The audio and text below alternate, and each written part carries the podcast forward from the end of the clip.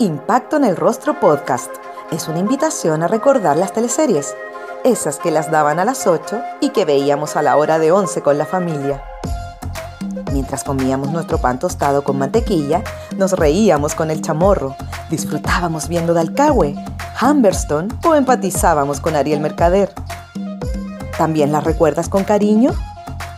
Entonces acomódate y disfruta de este recorrido junto a Jorge Peña y sus invitados en Impacto en el Rostro.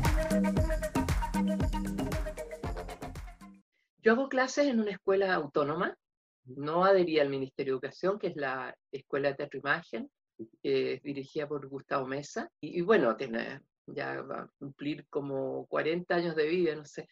Ahí hago clases de actuación. Y bueno, nosotros estudiamos bastante con el equipo de profesores en marzo, empezamos a, estudiar cómo continuar. Si asumíamos esto de las clases Zoom, eh, digamos, por la plataforma mm, virtual, y consideramos que era posible hacerlo, hicimos muchas pruebas entre nosotros, que era posible hacerlo. Pero la verdad, honestamente, nunca pensamos las posibilidades que da, o sea, nunca pudimos imaginar, lo pensamos, pero no podíamos imaginar. Es un, es un recurso muy rico. Eh, para nosotros lo ha sido, hemos adaptado nuestra, nuestros ejercicios, nuestra forma de enseñar, todo lo hacemos, eh, siempre es muy corporal nuestra enseñanza, muy, pero más aún ahora intentamos que, mm, aprovechar el escenario de cada uno de los estudiantes, que es su living, su dormitorio, su patio, su jardín, y, y la verdad es que los jóvenes han sido súper creativos. Nosotros hemos estado súper presionados también a, ser creativos y a, y a ponernos en, a, enseñar de una manera que no sea mm, eh, solo teórica o, o, solo intelectual, ¿no? sino que hemos agudizado la enseñanza eh, de, presencial y hemos descubierto cosas estupendas, realmente el teatro formal de sala se suma a esto que, es una plataforma utilizada antes, ¿no? no es un descubrimiento actual. Eh, el descubrimiento actual es el, el, usarlo forzosamente, ¿no? porque la gente de teatro, tú sabes, no paramos, entonces buscamos por dónde y bueno, hay que sumarse a esto también. Em, sí, yo creo que sin duda debiera quedar, debiera quedar porque hay mucha gente incluso que va a preferir eh, presenciar un montaje eh, que se dé simultáneamente por esta herramienta, por este medio, quiero decir, eh, y también en una sala presencial, pero que prefiere verlo acá. Hay personas de edad que no salen, que van a preferir estar ahí. Hay, en fin, es un recurso que enriquece el abanico de público, que el teatro y que los actores y actrices podamos tener. No es teatro, no es teatro.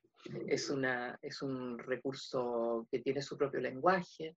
El teatro es algo que sucede en vivo, en, es un rito entre las personas que, que, eligen verlo y nosotros en el escenario. Eh, ese vínculo, ese feedback inmediato, ese intercambio, esa interacción nos va enriqueciendo. En el caso nuestro la compañía Teatro Imagen, la dirección de Gustavo, eh, siempre estamos permeables a esa presencia del público. Y eso no está acá, pero se va supliendo con las conversaciones posteriores, eh, a la función que generalmente se están haciendo. Es una forma que hay que seguir enriqueciendo y que debe quedarse y potenciarse.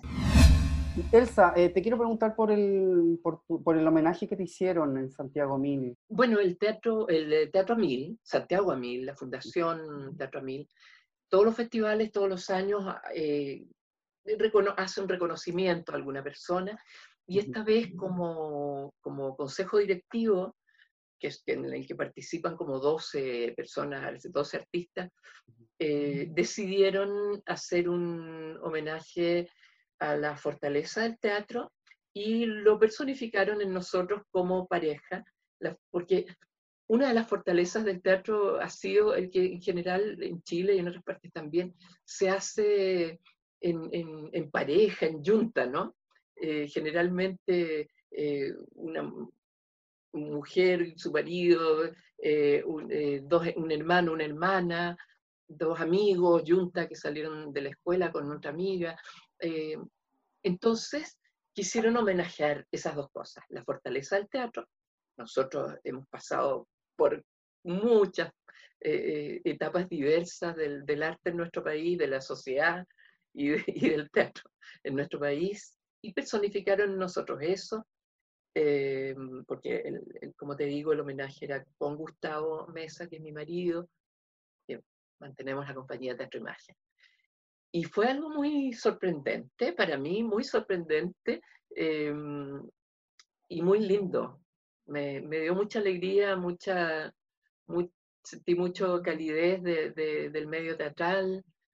el día que, que, esto se inauguró en el GAM, llegaron todos nuestros amigos, nuestros compañeros de teatro, y, y fue muy lindo que ellos se alegraran de esto, ¿no? Y que nos felicitaran y, y lo tomaran como algo propio también. Gustavo es, em, es más desafectado con algunas cosas de este tipo, pero por cierto lo agradece profundamente y lo, y lo, lo, lo, contenta.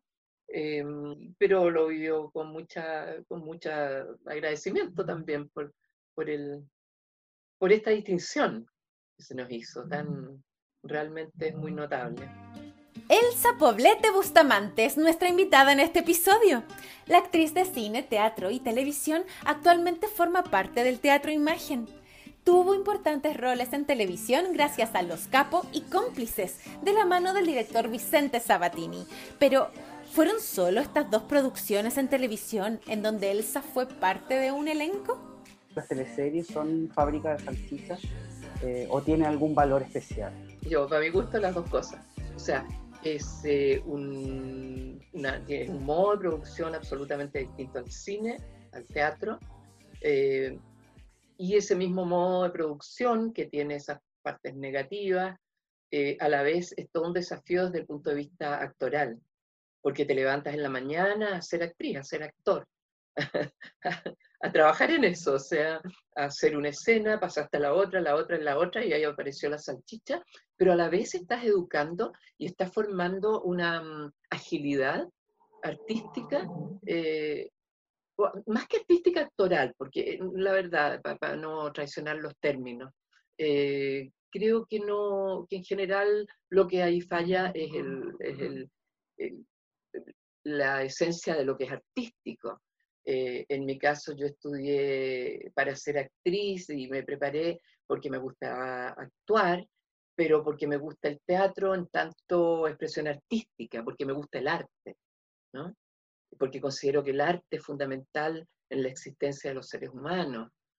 Y lamentablemente las teleseries no suelen cumplir con, o sea, en general, son pocas al revés, son pocas las que intentan cumplir con una visión de ese, de ese orden. Yo acepté después de, un montón de tiempo, que en general, bueno, además por tiempo no puedo hacerlo, pero, pero después de tiempo acepté una invita unas invitaciones de, de, Vicente Sabatini, a quien respeto y admiro mucho como, como gestor, como en su gestión eh, en el área dramática de los, del canal, de los canales en que ha estado.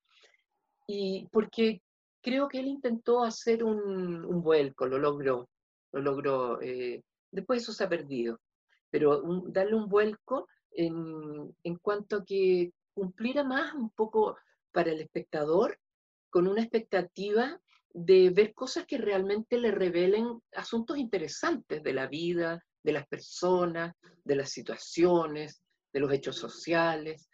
Y él lo hizo, eh, lo logró. Eh, me, eso me, gustaba y yo veía esas teleseries.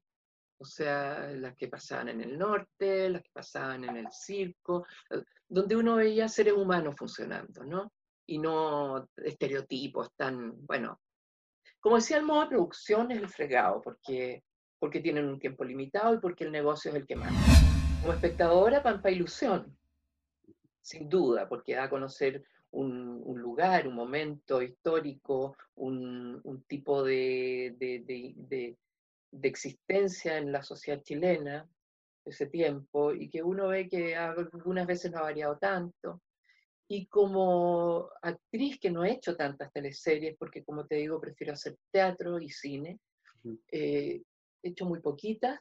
Sin embargo, la teleserie eh, para mí es algo, fue algo muy, muy especial, muy, muy interesante, que también mostraba eh, la llegada, el ingreso de, italianos de la, de la Emilia Romana, de la zona Emilia Romana a Italia, a Capitán Pastene.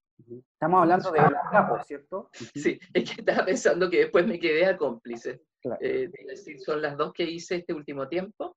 Otras que hice al principio, al inicio de mi, de mi incursión actriz, actrizal, em, fue una que se llamaba Sol Tardío, y ahí no terminé la teleserie, mataron a mi personaje porque era plena dictadura e hicieron un, un, listado, lo que se llamó las listas negras, con personas que no podíamos aparecer públicamente, que no, porque significaban que era ensalzar nuestra imagen, eh, creían eh, gratuito, eh, digamos, darnos un regalo de ensalzar nuestra presencia, nuestra imagen, cuando éramos gente perversa.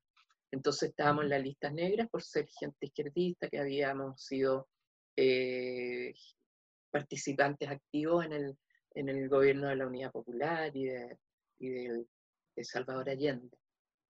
Eso fueron las listas negras. Y ahí a mí me borraron entonces, mataron a mi personaje que se llamaba Celeste. Eh, yo lo estaba haciendo porque justamente en esa ocasión, en ese contexto, era importante tener una presencia pública, ser más o menos conocido, porque eso permitía que, tú, que, nosotros, quienes estábamos luchando contra la dictadura, trabajando contra, contra la dictadura cívico-militar, pudiéramos tener un cierto respaldo de público y en algún momento poder recurrir a eso como un valor. Uno de tus primeros trabajos fue eh, La princesa Panchita. Claro, esto más bien era teatro en televisión. Eh, ¿qué, quiere decir eso? Que era el montaje como se habría hecho en un escenario, pero eh, con cámaras y, y, que se transmitía a través de la pantalla televisiva. Ese fue parte, La princesa Panchita, de, mm, Jaime Silva, con música de Luis Alvis, el autor de la cantata Santa María de Iquique, y otras maravillas. Eh, esa fue una obra chilena que hizo parte de un proyecto eh, que, que, forjó, creo que, Hugo Miller, en el Canal 13 en ese tiempo, en el, en el canal de la Universidad Católica. Entonces eran seis eh, obras de teatro de distintos autores. Estaba La princesa Manchita, estaba eh, La pérgola de las flores, La mosca de, Isidora Aguirre, estaba La mosca sobre el mármol de Albert, Luis Alberto Jairmas, y así montajes muy emblemáticos de, de autores y dramaturgos chilenos. Pero como cada director hizo libremente su, eh, su elenco, sucedió que había personas ahí que estábamos en esas listas negras. Anita González, Roberto Parada, eh, y otras personas que dirigían, como Rafael Benavente, eh, yo que era chica, recién iniciándome. Entonces se prohibió por el Consejo de Televisión de esa época eh, y por la autoridad cívico-militar, se prohibió la transmisión de, estos, de estas obras filmadas o grabadas. Y no se pudieron ver. Ese era un tiempo que todavía se hacía televisión en blanco y negro Em, es, eh, son montajes muy bonitos, muy interesantes, pero no se pudieron mostrar.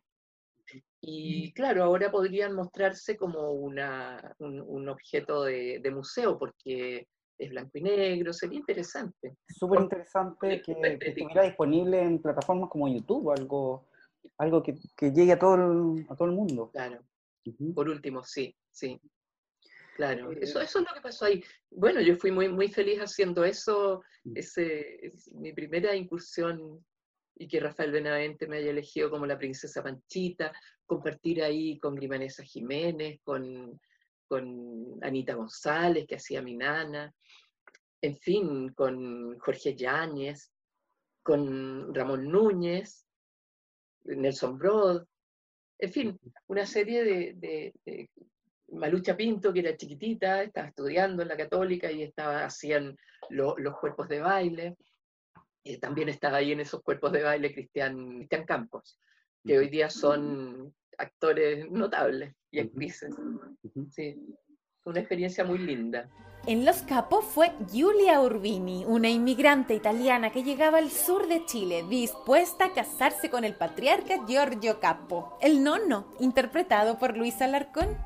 Yo me había negado a hacer teleseries hasta ese momento, todo ese tiempo. Al principio porque estaba picada con que me hubieran puesto en listas negras, no quiero nada con la televisión. Eh, segundo, porque además eso de las listas negras no era así que, que, tú no te enteraras, o sea, lo publicaron en el diario, un tipo llamó a mi casa por teléfono preguntando que, haciendo preguntas como de detective, en fin, era, era un tiempo molesto, desagradable, que no debiera volver jamás a repetirse esa persecución. Em, yo había pasado eso, eso, esas etapas, esas emociones por distintos momentos respecto al tema de la, de la, de la teleserie. Em, había participado en otra que, porque la había escrito Egon Wolf, donde compartía con Roberto Poblete, que es un actor al que quiero mucho. ¿Ana Quena? Somos muy amigos. ¿Cómo? ¿Ana Quena? No, no, no. ¿Vivir Eso así? se llamaba Vivir así. Vivir así. Jaime Badel, a quien adoro, Patricia Guzmán, excelente actriz, en fin, era un equipo, Marés, que hacía mi madre, un equipo reducido, Sandra Ryan estaba, que era jovencita, y, mm, y había sido una experiencia interesante, pero de eso pasó mucho tiempo. Y finalmente fui a la televisión con, con un interés bien específico, con varios, un par de intereses, digamos. Uno era que eh, se varió la cosa, la relación, ya lo he contado en otra ocasión, pero lo voy a repetir porque ese fue el motivo real. Eh, se, mm, se se cambió el sistema en las municipalidades, en las comunas, en las regiones donde íbamos como compañía de teatro, y lo único que querían es que llegara gente conocida de televisión, como un recurso de ellos para que el público llegara al, lugar donde ellos exhibían las obras de teatro que contrataban o los festivales que realizaban. Entonces pensaban que iba a ir mucha más gente si había gente de televisión. Eh, no les importaba tanto qué tipo de obra fuese, qué sé yo. Entonces yo ahí dije, bueno, ya he llamado, me han dicho que, que no hay de, de famoso, no hay nadie de famoso de televisión, somos todos famosos de teatro, hacemos teatro, somos artistas. Entonces yo dije, bueno, voy ahora a hacer esto, voy a hacerme también una imagen, por lo menos para este año, y poder después itinerar con nuestras obras de teatro, y así fue. Eh, luego, claro, me empezaron a llamar de las municipalidades de todas partes para que fuéramos con el teatro. Esa fue la razón primera. Eh, y, Vicente, que me había invitado varias veces, lo encontré en, un, lugar y en un estreno, y le dije, mira, ahora sí, quiero hacerlo, cuando, y, de inmediato me, me integró. Eh, fue muy interesante experiencia, porque también el otro motivo por el que también tenía curiosidad de ir es porque había generaciones de actores, más allá de la compañía de Teatro Imagen y la gente maravillosa que se forma en la escuela Teatro Imagen, grandes actores, muchos. Eh, había gente joven a la que yo ya no conocía y bueno, pude hacerlo y compartir, como tenía, no era protagonista, tenía mucho tiempo de estar sentada esperando para grabar mi escena y entre tanto conversaba con Rodrigo Pérez, gran persona que ahí lo conocí más que nada, con, qué sé yo, con, con, todas las personas que me, que me tocó ahí compartir. Eh, fue una experiencia re, bonita además porque nos enseñaron italiano. Y aprendimos demasiado rápido y tanto que entonces empezaron a hacernos hablar mucho en italiano como personaje. Y ahí quedamos fuera del público porque se produjo un problema ahí de distanciamiento, una linda teleserie que era difícil para la gente seguirla, porque hablábamos mucho italiano y y ponían un cartelito abajo que, traducía, pero no traducía la frase completa, sino que la palabra que suponían que no se iba a entender. Entonces estaba descontextualizado. Y por otra parte, para una persona que se sienta a ver una teleserie, es difícil ir siguiendo una cosa escrita, quieren mirar más bien. ¿no? esperar a un personaje, no distraerse leyendo. Pero fue un lugar muy, fue un espacio muy bonito, muy una experiencia re bonita para mí. ¿Qué te pareció el pueblo que, que construyó TVN en Quintay? Ah, mira, estaba pensando justamente en eso, viendo el lugar, eh, porque lo hicieron en, claro, al ingreso de Quintay, eh, es, es una, mm, una reproducción de casas de la época, muy bonitas, muy, muy genuinas, y el lugar era muy especial. Y entonces estábamos ahí todo el día, estábamos dedicados exclusivamente a eso. Eso es muy agradable, hacer un alto y estar en eso. Es como cuando uno anda en gira con el teatro, que es un agrado porque uno está dedicado todas las horas a eso. Es muy, muy, muy agradable. Después los trajes eran preciosos, era un vestuario, era, era un mundo muy lindo eh, y, grabado en, en, los exteriores, donde había caballos, había carretas, eh, había animales, había ríos, árboles, fantástico. Ella va viajando para conocer al nono, que era interpretado por Luis Alarcón, y le suceden varias cosas graciosas, se, le rompe el vestido, se, cae al agua. Sí, eso era, es una imagen fantástica porque íbamos con la Marés, eh, que era mi madre, con mi hermano, eh, y, y, ella viene, llega a Chile vestida de novia, o sea, para el, para el hombre, ¿no? Para el señor. Y este señor esperaba a una joven de 17 años, le habían enviado una foto mía a los 17 años, pero ahora venía una señorona vestida de novia, que entonces había todo un suspenso, si la va a aceptar, no la va a aceptar, claro, me caía al río, y eso también fue una experiencia bien especial, lo hicieron con doble de cuerpo, pero también yo tenía que meterme al río para hacer la edición y todo eso.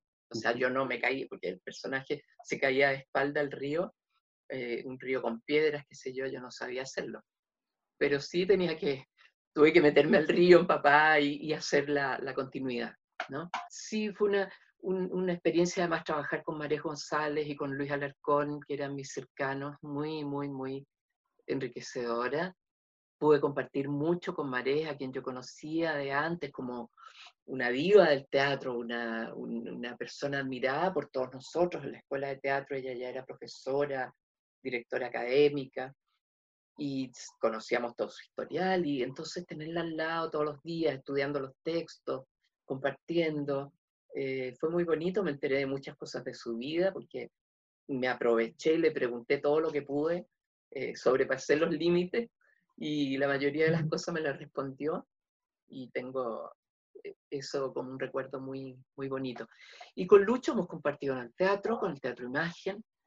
Eh, Lucho una persona, un actor estupendo, actor que, que, que como compañero de escena entrega mucho y cuando uno tiene un compañero de escena así, logra también sacar de sí muchas cosas, ¿no? y, me dieron mucha confianza, yo no tenía la, la expertise de la televisión, ¿no? Entonces me, me, apoyaron mucho. ¿Y qué fue lo más difícil de hacer televisión, de, de hacer esa teleserie? Lo más difícil es la reiteración de situaciones. Eh, y empezar con el tiempo, porque parten muy bien, ¿no? Parten muy ricamente, con, con temáticas, con problemáticas interesantes, y después empiezan a estirar la, la ahí empieza el longaniceo, ¿no? Porque empieza a, reiterar lo, lo, lo, que pasa, a, a, alargar las cosas, mm, cosa que no tiene la, la, la, teleserie brasileña, por ejemplo, o, o, o los programas dramáticos tipo teleserie de la BBC de Londres, que tienen los guionistas que, que mantienen el suspenso, que mantienen y van enriqueciendo el personaje. En mi caso se fue empobreciendo porque eh, Vicente tuvo que viajar a, mm, a España en ese momento con Claudia para tomar unos cursos y, y, quedamos a la deriva de, de lo, del, del libretista, el libretista que no le interesaba mucho mi personaje al parecer, entonces eh, no cumplió con las cuestiones que había dejado estipuladas eh, Vicente.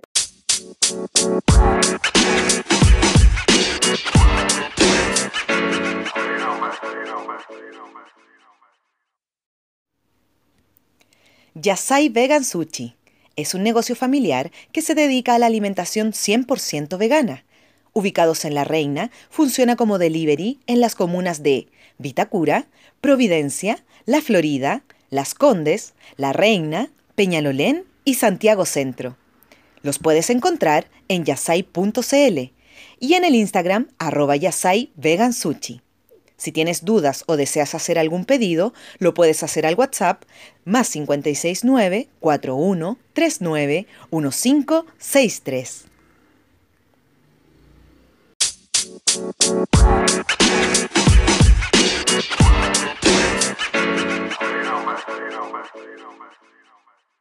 Por ejemplo, había estipulado algo que a mí me atrajo para aceptar el personaje, que era una mina que cantaba ópera. Y a, su vez que por ahí se encontraba con el señor este que hacía el capo, que hacía Lucho, porque él era también amante de la ópera y, y si bien no era la mujer que le esperaba que llegara, por ahí se empezaban a encontrar. Eso es lo que Vicente había diseñado hacia adelante y que el libretista no cumplió. Entonces empezó mi personaje a ser eh, de servicio, digamos. No, no, no, tenía mayor eh, trascendencia ni importancia, ni, ni, ni, mayor eh, exigencia para mí. ¿no? Y a mí me gusta la exigencia artística, me encanta. Qué bonito lo que, el diseño que te habían comentado. Claro, claro. No, después se empieza a reiterar, a reiterar, y que me voy de esta casa, que me voy de esta casa, no, no se vaya ahora sí que me voy, no, ya le dije que no se vaya, y hasta ahí llegamos, ¿me entiendes? y, que guardo la ropa en la maleta y que me la saque y que después yo las guarde, y eso meses. ¿Y tú pudiste en ese tiempo hablar con el guionista Víctor Carrasco? No, no. No, yo ni siquiera en ese momento sabía quiénes eran los guionistas, no. Ni tampoco me iba a meter en ese campo. O sea, yo en la televisión y en ese modo de producción son muy, mm, eh, parciales las dedicaciones, ¿no? O sea, están cada uno en su especialidad, especializada, eso es distinto al teatro. Yo en el teatro tengo que participar de todo, eh, pero ahí no, y bienvenido porque uno descansa como actriz, ¿no? Descanso, o sea, llega alguien con mi vestuario, no lo tengo que estar planchando antes de la función, me lo traen planchado, eh, todo eso es muy agradable, cada persona en su, construyendo desde su especialidad. No me habría metido jamás a decirle al guionista, eh, no, no, no me sentía con autoridad, la verdad. Hay personas que trabajan hace más años y que ya es su, es su gestión, su participación, es su vida, y por cierto tienen un vínculo con los guionistas de otro tipo, en que aportan, participan, qué sé. Yo no me sentía con autoridad y me sentía un poquito en pollo en corral ajeno. Elsa, em, en esta primera experiencia, ¿te veías constantemente al monitor luego de grabar una escena? A veces sí, a veces no. A veces sí, eh, porque pensaba que no había salido y pedir que la repitiéramos, qué sé yo. Por eso dependía. Em, y otras que a mí me parecía que no habían sido logradas y, y el encargado del, piso o, o, los otros decían, no, sí está, está. Bueno, verifiquémoslo, ¿no? Eso. Pero esa debiera ser sin duda una, mm, y no solo verse, ¿ya? no solo verse en el monitor, digamos. No sé si tu pregunta, cuando me habla del monitor, es después de grabar la escena ahí mismo en el estudio. Claro, sí. Ya, claro. Lo que pasa es que algunos actores, algunas actrices me han comentado que eh, este ejercicio no lo hacen porque son muy autocríticos, entonces prefieren no, no, verse. Por eso te, ah, he preguntado. ¿Sí? Sí, Sí, bueno, uno es súper autocrítico, uno prefiere no verse, pero hay una cierta responsabilidad artística o, actoral que creo que debiera ser parte del proceso de grabación. O sea, si no fuera el negocio la teleserie, sino que fuera una actividad eh, de otro tipo, más cultural, qué sé yo, que primara lo cultural, eh, creo que debiera incorporarse ese momento en que el equipo se reúne, mira la escena, opina, dice, qué sé yo, y se reitera, se vuelve a hacer como en el cine, ¿no? Bueno, eso es un modo de producción cinematográfico en realidad. Cuando yo he hecho cine, es así. uno mira, el director mira, y si uno le dice, pero mira, ¿no te parece que creo que aquí me caí, podríamos reiterarlo? O viendo esto descubro que tal cosa, y se vuelve a hacer, y se vuelve a hacer en el cine. hay escenas que uno las ha hecho, qué sé yo, 15 veces. ¿Tú crees que se puede lograr algo más eh, acabado en teleseries? Yo creo que sí. Yo creo que sí, si no hubiera la, mm, esta, esta, este mandato del apúrate, apúrate, apúrate que hay que, que hay que tener resultados, ¿no? Hay que tener el producto, hay que tenerlo. Eh, si eso no hubiera, sin duda se podría crear una forma de hacer que asegurara que el público tuviera el derecho de ver cosas bien hechas. Un derecho humano, inalienable, porque la gente se entretiene viendo teleseries, después del trabajo, después de... Y eso merece una atención de otro tipo. Y no el poderle decir a un empresario, mire, la teleserie la están viendo dos millones de personas, así es que eh, vamos, vamos poniéndonos, sino que mm, realmente fuera, sobre todo, por ejemplo, el Canal Nacional, que lo pagan todos los chilenos, ¿no? Es un, deber y un derecho. El, decir qué requiere el público, qué, podemos entregar, hacer participar al público, que opine, que, piense, que pida. Eh, yo creo que eso se puede hacer, pero falta mucho tiempo. falta mucho tiempo. Eh, faltan muchas cosas. Por ejemplo, en, eh, digo, en, Inglaterra y en, el, no, no, no es novedad lo que estoy diciendo, ni soy la primera que lo digo, lo dice todo el mundo. Pone ejemplo los programas dramáticos de la BBC. Y cómo hay ahí entonces, desde el laborismo inglés para adelante, un especial interés por hacer una actividad cultural. Eh, le perdí la pista, no sé si en este momento, pero yo supongo que, son cuestiones que a las que se accede y no se abandonan tan fácilmente, ¿no? Esos criterios respecto de qué labor cumple un, un medio que es masivo, que es una maravilla, que es la televisión, porque realmente es un medio, yo encuentro que es fantástico. O sea, yo creo que los aviones, Internet, y la televisión son tres cuestiones de la sociedad humana que, bendito sea que se hayan experimentado en ellas y estén funcionando. ¿no? El bajo rating de que obtuvo esta teleserie.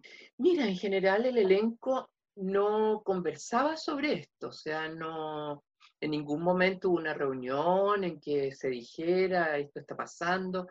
Eh, o yo me mantuve también bastante ajena a ese tema, no me, no, no, no, no.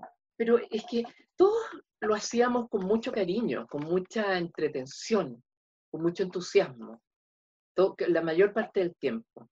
Nos entretenía mucho, nos entretenía mucho el lugar donde grabábamos, nos entretenía mucho los interiores, el vestuario. Estábamos muy encantados, muy fascinados con todo ese mundo y hablando en italiano. Encantado, imagínate, con unos profesores y una pareja italianos que nos enseñaron fantásticamente. Eh, entonces, son, actoralmente es una ocasión muy bonita, muy interesante. Em, yo supongo que ellos, el resto del elenco, que sí, para ellos es su profesión el estar en la teleserie, es su oficio, eh, seguramente si ellos concebían eso, no, no, no, no iban a hacer de eso un tremendo tema, pero también es que como saben que, ¿qué pasa? ¿no? Que sigue a la otra y que viene, y que viene un éxito, y que viene un medio éxito, que como que ya están en ese ritmo, no, no se complican, no se complican. Y a mí me da lo mismo, no, no, o sea, me hubiera gustado mucho que la gente la viera y el bajo rating sin duda no se debe ni a la calidad actoral ni a la calidad de la teleserie misma o la historia, los personajes, sino a ese problema de que hubo demasiado italiano.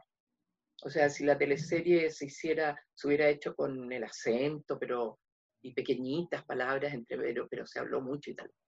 Entonces la gente se perdía. Se aburría de eso, ¿no?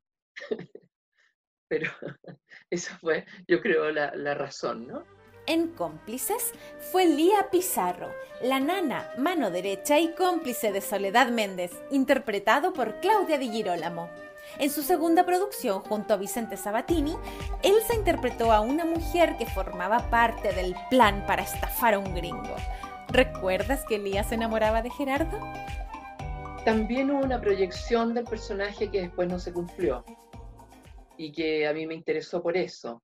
Em, yo, eh, claro, yo hacía la, la, empleada de la casa de Claudia, Em, eso fue muy, me gustó mucho porque tuve muchas escenas con Claudia, a quien quiero mucho, vi su profesionalismo, su dedicación y, y realmente fue muy bonito trabajar con ella, nos conectamos con Mauricio Pesutich, en fin, con, con Pancho. Mm, fue, muy, muy interesante, sobre todo también conocer a Marcelo Alonso, gran compañero de escena, eh, trabajar con la, mm, con la Amparo Noguera, que estudió en nuestra escuela, pero que es otra generación, entonces no me había tocado estar con ella. En ese sentido, fantástico. Pero desde el lado del personaje, y es lo que yo le pregunté siempre mm, al principio a Vicente, eh, bueno, suele ser que la, empleada de la casa en las teleseries está solamente para abrir la puerta, cerrar la, la, puerta, llevar el café y traer el pisco sour. Y yo no tengo problema con eso, pero, pero me gustaría entretenerme un poquitito más, tener alguna complejidad. Entonces, bueno, él me comentó, tiene complejidad porque hace parte de este, de, esta, de este engaño, ¿no? Eh, muy activamente, muy ligado con el personaje que hace Claudia, y también, es que es el modo de producción, o sea, parte con toda la imaginación, con todas las buenas intenciones, y después hay que empezar a producir, producir, producir, y ahí ya queda en manos de los libretistas, los libretistas tienen mucho trabajo, y, empieza la cosa a repetirse. Em, creo que los guionistas son los que podrían cambiar mucho dentro de esto mismo, que ellos no está en sus manos cambiarlo, pero sí podrían aportar mucho em, en términos de enriquecer los contenidos. Y, como te digo, el caso de cómplice fue parecido en ese sentido. Tuve escenas bien bonitas que me demandaron algunos esfuerzos actorales y eso lo recuerdo cariñosamente, igual que en, Los Capos. ¿Como cuáles, por ejemplo? ¿Tienes alguna en tu, una que recuerdes? Como momentos en que Claudia, el personaje de Claudia, se, se venía abajo un poco y esta mujer la tiraba para arriba eh, se hacía cargo de algo muy, muy típico, ¿no? De las personas que, que trabajan en las casas con, de, de, de una familia que mm, son un apoyo muy potente, un, sostén emocional, eh, laboral, de funcionamiento del hogar. Y todos esos momentos en que hubo esas escenas, en que quedaba eso, me, me gustaba mucho, porque ayudaba a, a poner en, valor un oficio, que es el de, asesora del hogar, como le llaman acá, eh, que tiene muchos bemoles, que hacen parte supuestamente de una familia, que pueden crear lazos muy, muy, muy, muy íntimos a veces para los niños. La, la mamá, la nana o la empleada de la casa es, eh, tiene más confianza con ella que con su propia madre, por ejemplo. Entonces, revelar y poner todo eso es muy interesante, pero no porque, porque ahí empieza la cosa, como te digo, de, que todo sea, es más pragmático que eso, ¿no? Tu personaje tenía, estaba eh, enamorada del de Marcelo Alonso. Esos momentos también eran muy bonitos, porque, porque como es una ingenuidad enorme y suele suceder, seguramente, por lo menos históricamente es así. esas escenas también eran muy, muy bonitas con Marcelo porque ella tenía mucha ilusión con él, pero sabía que no podía que acceder a él, ¿no? Pero también era muy para la hilacha, entonces no lo demostraba. Eh, tenía más complejidad esas escenas, sin duda. ¿Te hubiese gustado que, que, esta historia se desarrollara, que llegara quizás a un puerto, que en el fondo tu personaje tuviera una relación con, con Gerardo, que lo interpretaba Marcelo Alonso? Claro, por cierto, claro que sí, que eso hubiera tenido un camino como todos los otros eh, pequeñitas historias o líneas de la teleserie que no se desarrollan en profundidad. Eh, creo que eso hace, enriquece las temáticas, enriquece las problemáticas que se están mostrando, sin duda. O sea, eh, tú apuntas a algo que es fundamental y que yo trataba de decir antes con lo de la responsabilidad o la posibilidad que tiene un guionista un libretista, de aportar en ese sentido. O sea, eh, pero llega un punto en que todo se, todas las otras escenas vienen a habilitar una historia central, ¿no? entonces hay 30 personajes dando vuelta en torno a algo que no, que no tiene salida, pero siguiendo solo una línea porque como el tiempo los pilla, entonces es más fácil así. El facilismo va en contra de la posibilidad del enriquecimiento cultural. O, cuando digo cultural es, puede revelar cuestiones de la vida de nosotros, ¿no? de, los seres humanos en la complejidad. Lo interesante es lo particular y distintos que somos unos de otros. Por eso el teatro, por eso yo llegué al teatro. Yo soy actriz porque me gusta el arte teatral, por ser actriz de cualquier cosa. Y en el cine, el cine me encanta. Yo jamás me he ido enojada. no, no, tuve ningún motivo para enojarme con nadie, al contrario, fue, o sea, tengo pura admiración del equipo de vestuario, de los técnicos, eh, toda gente que cumple con un profesionalismo enorme. Em, los ayudantes de dirección, a qué decir mis compañeros de, trabajo, los actores, las actrices, no, jamás me habría ido enojada de nada, no, no, no, no, jamás, no, no tuve ningún, no, no tuve ningún encuentro de nada en ese sentido. No, lo que pasa es que yo fui por las razones que te daba primero, fui a, cuando me invitó Vicente, a raíz de que yo le dije, oye, ahora estoy dispuesta, me invitó de inmediato a los capos. Em, pero yo fui por esa, por el motivo que te conté, los dos motivos, y eh, porque iba a estar solo esa teleserie. Pero como me invitó nuevamente Vicente a la siguiente, y yo lo admiro mucho y lo quiero mucho, y e íbamos a trabajar muy cerca con Claudia también, que a quien quiero mucho, eh, entonces yo sí me quedo otra vez, o sea, cuando yo le dije a Vicente estoy disponible, él de inmediato me captó cuando él me dice quiero que siga, inmediatamente tengo que, es, de señorita y de, y de, buena compañera, aceptar y, este, y es un privilegio. Hay mucha gente buscando trabajo, ¿no? Es un privilegio que piensen en ti. Y, y es eso, yo estoy disponible, depende del, del, de los tiempos míos. A veces me llaman, me, llaman generalmente, pero, pero muy para el tiro, o sea, yo no puedo, en el teatro tengo mucha responsabilidad eh, tengo en la escuela también muchas cuestiones que, están a mi cargo, no puedo, y la televisión requiere de un, de un, tiempo de dedicación, y personalmente soy un tipo de persona que, yo soy un tipo de persona que, que, que, también necesito centrarme en algo, no, no, no soy de esas personas que tienen la capacidad de ir a una cosa, a la otra, a la otra, a la otra. Necesito tener como un eje. Y en este caso del teatro, y cuando me llaman también a, cosas de cine, me veo obligada a decir que no cuando es dentro del mismo año, cuando es dentro del, del, de los meses siguientes.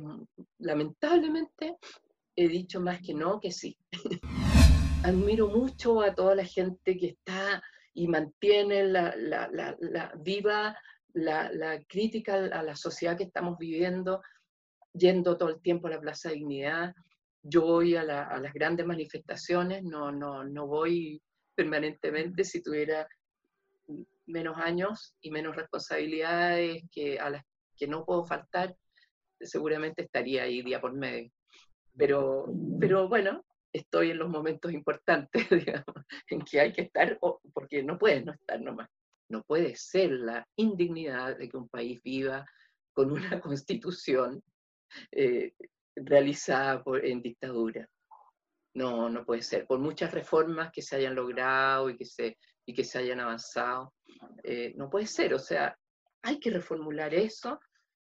Hay montones de cuestiones en las que no me voy a detener ahora, pero, pero ¿para qué decir? Hay que establecer cuestiones de la educación, de, la, de las... Por ejemplo, pensaba de los acuerdos internacionales.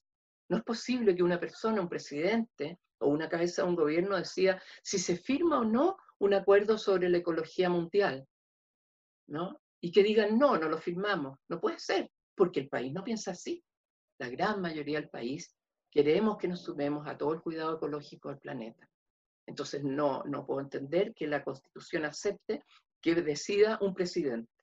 No puede ser. Entonces, por eso hay que cambiar esas cosas. La educación, se habla en la actual constitución de la educación, que que la educación es un derecho y que hay libertad de educación, pero sucede que, por ejemplo, nosotros que tenemos la Escuela de Teatro Imagen, que es una escuela hecha por puros artistas eh, y con un currículum, una malla de, arte para formar artistas, eh, pero no podemos dar un título, ¿no? Bueno, lo del título, la verdad, yo no tengo título.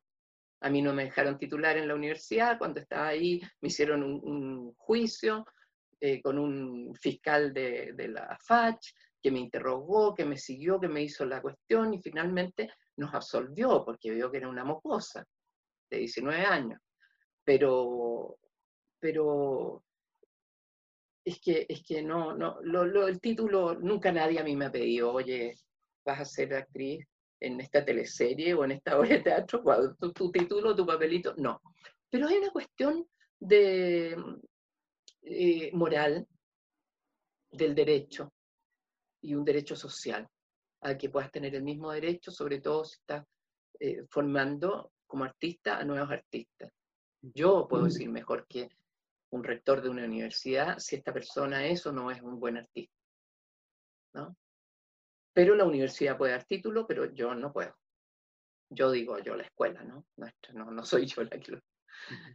Eh, entonces todo eso la constitución tiene que recogerlo y todo esto gracias al movimiento de la, del despertar del año pasado, que se mantiene y que la gente lo mantiene y que, cuyo emblema es la Plaza Dignidad y donde el aporte de las personas que hacen este trabajo que tú me indicas de las proyecciones con los contenidos es fundamental, es muy importante. Y así la creatividad, que porque no ha sido solo el despertar en contra de algo, mm. sino que a favor de la expresión personal, a favor del encuentro familiar, porque salen los abuelos con los nietos, porque va la mamá con, con su hermana y con su hijo. Eh, en fin, ha sido un despertar de las personas, eh, de la sensibilidad y de la creatividad y de, mm, de toda la, la poesía mm, posmoderna, ¿no? Porque todos se transformaron en, en, en, ¿cómo se llama?, en Nicanor Parra, con los carteles que salen, con las cosas que se escriben en los muros. Preguntaste de lo que se escribe en los muros, yo lo único que, que, que rechazo es este término de acab y de bastardos, porque creo que el problema, primero acab no es una palabra nuestra, eh, bastardo quiere decir algo muy preciso, eh, que no me parece a mí deleznable. bastardo, desde, desde los tiempos isabelinos se dice aquel que nace fuera del matrimonio, ¿no? Y a mí eso no me parece deleznable en absoluto. Eh, felizmente la sociedad nuestra avanzó y los hijos naturales son considerados, ya no existe ese concepto, existe el concepto de hijo, de hija, y eso es una maravilla, ese es un avance de los que hablo, avances culturales. Pero rechazo ese término, rechazo, mira, lo que voy a decir, con todo el mal comportamiento de los pacos, eso, que es detestable, que es el colmo, pero es una política de Estado y de gobierno. ¿Ya? Es una, eh, eh, no todos los pacos son, no es una decisión personal. Los pacos reciben instrucciones. Hoy día van a salir y al que pase esta línea, usted palo en la cabeza. El que pase esta cuestión, eh, chorro a la cara. El que, salen con instrucciones. Entonces tiene que responder el director de Carabineros, el ministro del Interior, por esas conductas, del gobierno que sea. Y en este caso no están respondiendo. Entonces yo ahí me niego al, maltrato de la persona, en todo, en todo ámbito, eh, en todo ámbito, me, niego a eso.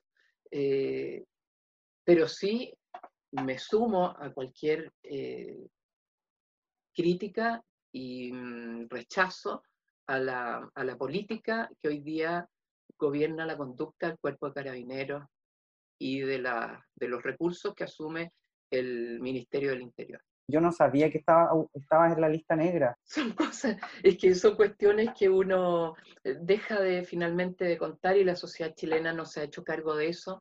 Mm. No, ese es otro de los problemas nuestros, grandes, por eso el despertar ha sido así como una explosión, cuando pudo haber sido de otra manera. Y esa explosión también me preocupa porque crea eh, intolerancia, y, e incomprensión de un lado al otro lado y no escucharse, ponerse sordo. Entonces, lamentablemente hubo mucho negacionismo y, y, todas esas cosas no se saben, esa y mil otras que te podría contar, pero que uno de ahí se voy a andar cateteando con este tema, ¿no? Pero la verdad es que es una responsabilidad seguirlo contando. eh, porque no puede volver a suceder.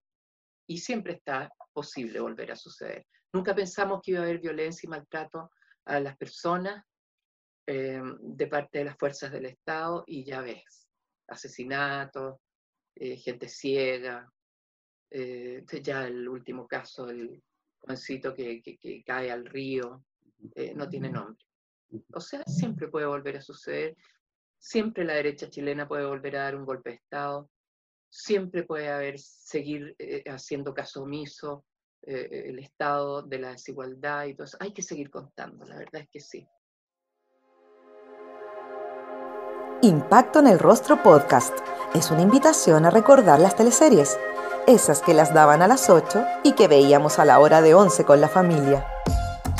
Mientras comíamos nuestro pan tostado con mantequilla, nos reíamos con el chamorro, disfrutábamos viendo Dalcahue, Humberstone o empatizábamos con Ariel Mercader.